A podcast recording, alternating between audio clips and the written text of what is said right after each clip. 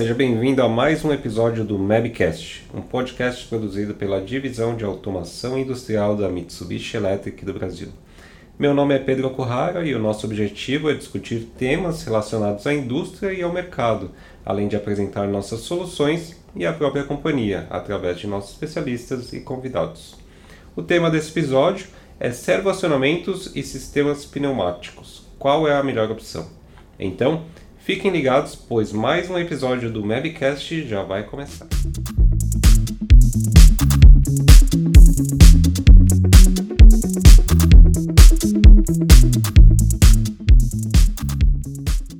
E para falar sobre servoacionamentos e sistemas pneumáticos, convidamos o nosso especialista em servoacionamento, Bruno Iori. Tudo bom, Bruno? Olá, Pedro, tudo bem e você? É um prazer poder participar do Mabcast e trazer mais informações sobre tecnologia e automação industrial. Legal. E antes de começar, eu queria pedir para você, que eu acho essencial para os nossos ouvintes, é, explicar o que, que é o servoacionamento, assim como também explicar o que é um sistema pneumático. Bom, Pedro, é, chamamos de servoacionamento o conjunto composto pelo servomotor e o servoamplificador. Eles são normalmente utilizados em aplicações de posicionamento para trabalhar com extrema precisão e repetibilidade. O servomotor ele é responsável por movimentar a carga e enviar a posição e velocidade atual para o servoamplificador através do encoder. Já o servoamplificador ele é responsável por acionar e controlar o servomotor e enviar os dados para um controlador externo. O sistema pneumático ele utiliza basicamente o cilindro e ar comprimido para fazer a movimentação da máquina ou do material e o controle dele é mais simples, assim como a precisão e a repetibilidade dele é menor. Legal, bem interessante saber aí. Eu acho que o principal aí que entre os dois sistemas é a precisão e a repetibilidade. Né? E Sim. quais são as aplicações mais comuns desses dois sistemas? Bom, podemos encontrar o servacionamento em diversos segmentos e aplicações. Temos embaladoras, envasadoras, facas rotativas, até máquinas CNCs é, centros de usinagem que exigem um posicionamento preciso, linhas de corte de chapas, enfim. Basicamente toda aplicação que requer uma precisão de posicionamento ou um controle de velocidade e torque. Já o sistema pneumático ele pode ser utilizado em algumas dessas aplicações também, só que para fazer um posicionamento mais simples e, claro, com algumas limitações, né? Legal, é. Então tem muitas máquinas, né? A gente vê que servo e sistema pneumático é bastante comum aí no dia a dia da indústria. Sim. E vamos fazer uma comparação então entre os dois sistemas, né? Quais são as principais vantagens de um para o outro? Bom, o servoacionamento ele possui várias vantagens com relação ao sistema pneumático. Então, assim, primeiro a gente tem a questão da eficiência energética. O servo ele tem uma alta eficiência, acima de 95%, e já o sistema pneumático, eles, eles apresentam muitas perdas por vazamento na tubulação, queda de pressão na linha, é, e conta também o compressor, né, ele trabalha com uma eficiência menor quando a gente usa menos carga. Em muitos casos, o cliente ele possui uma estrutura mais simples, então você ter que utilizar um ar comprimido na fábrica, ela também é um problema e às vezes inviabiliza utilizar esse tipo de solução. É, além disso, a gente tem algumas questões relacionadas à manutenção.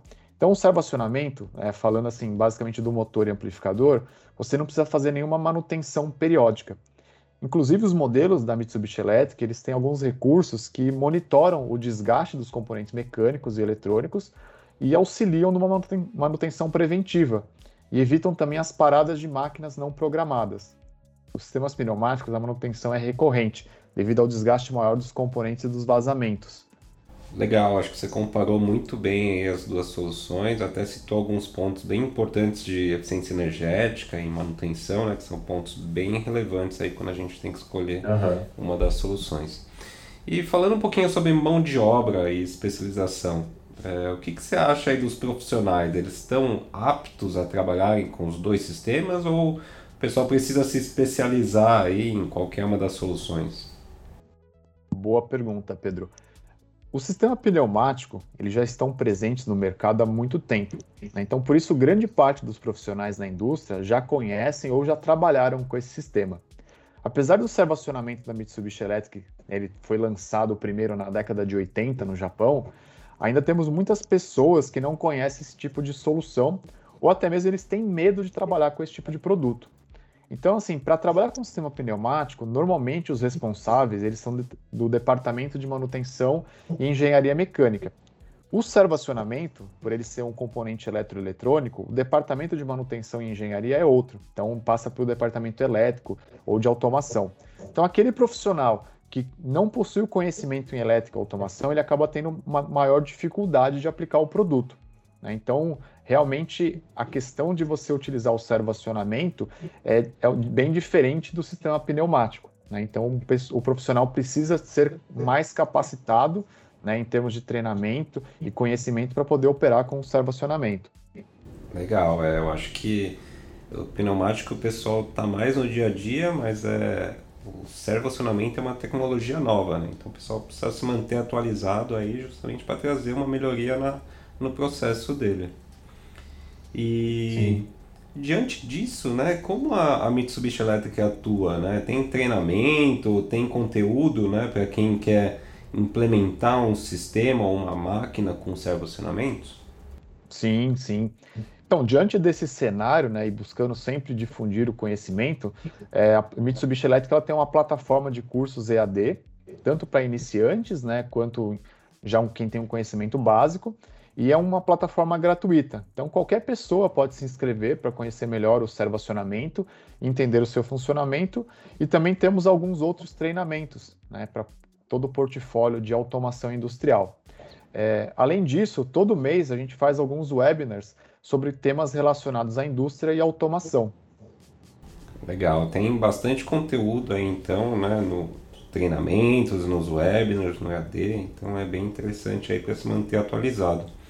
E pegando uhum. o gancho dos webinars que você comentou, né, no começo do ano você apresentou uma edição que fala justamente desse assunto que a gente está tratando hoje no webcast. E uma das perguntas que me chamou a atenção é em relação aos custos, né? ou seja, qual a melhor opção em termos de custo-benefício né? e como a gente pode medir isso.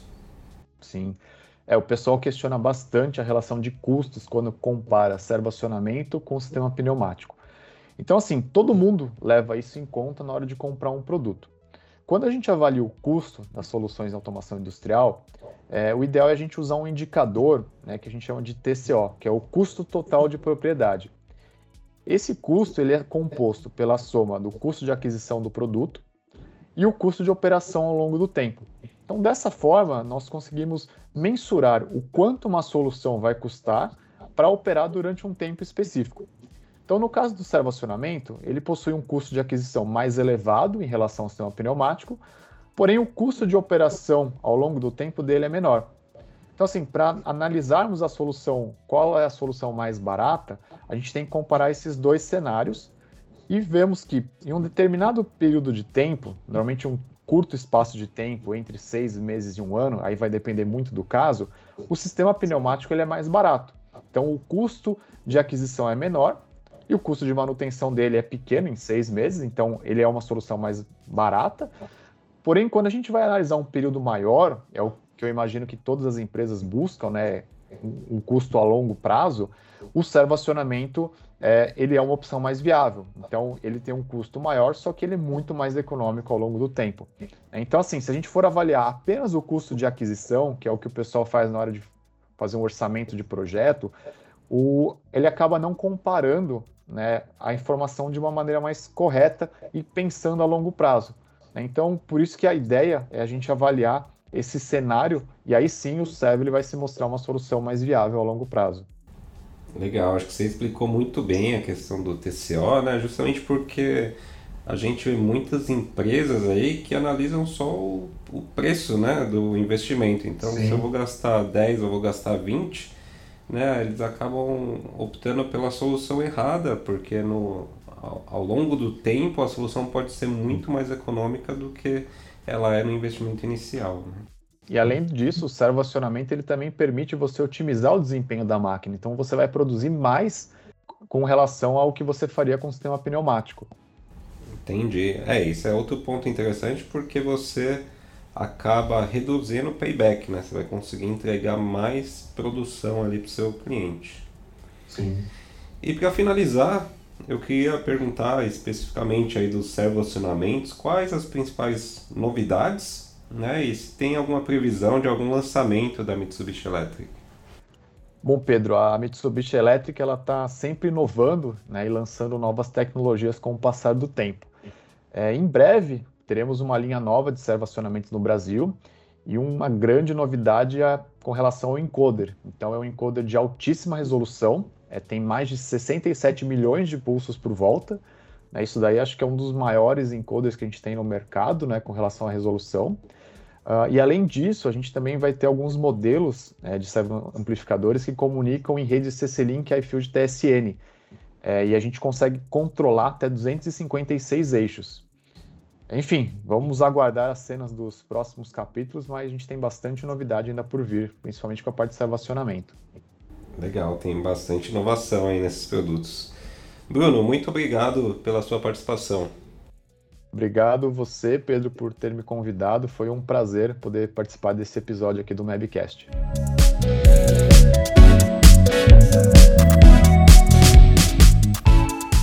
Espero que tenha gostado de mais um episódio do Mabcast. Para quem quiser assistir o webinar que comentamos, basta acessar o link mitsubishielectric.com.br/webinars. Lá estão todos os webinars que já realizamos desde 2018. Além disso, não deixe de seguir o nosso podcast na plataforma de sua preferência, além de escutar os episódios anteriores. Muito obrigado e até a próxima!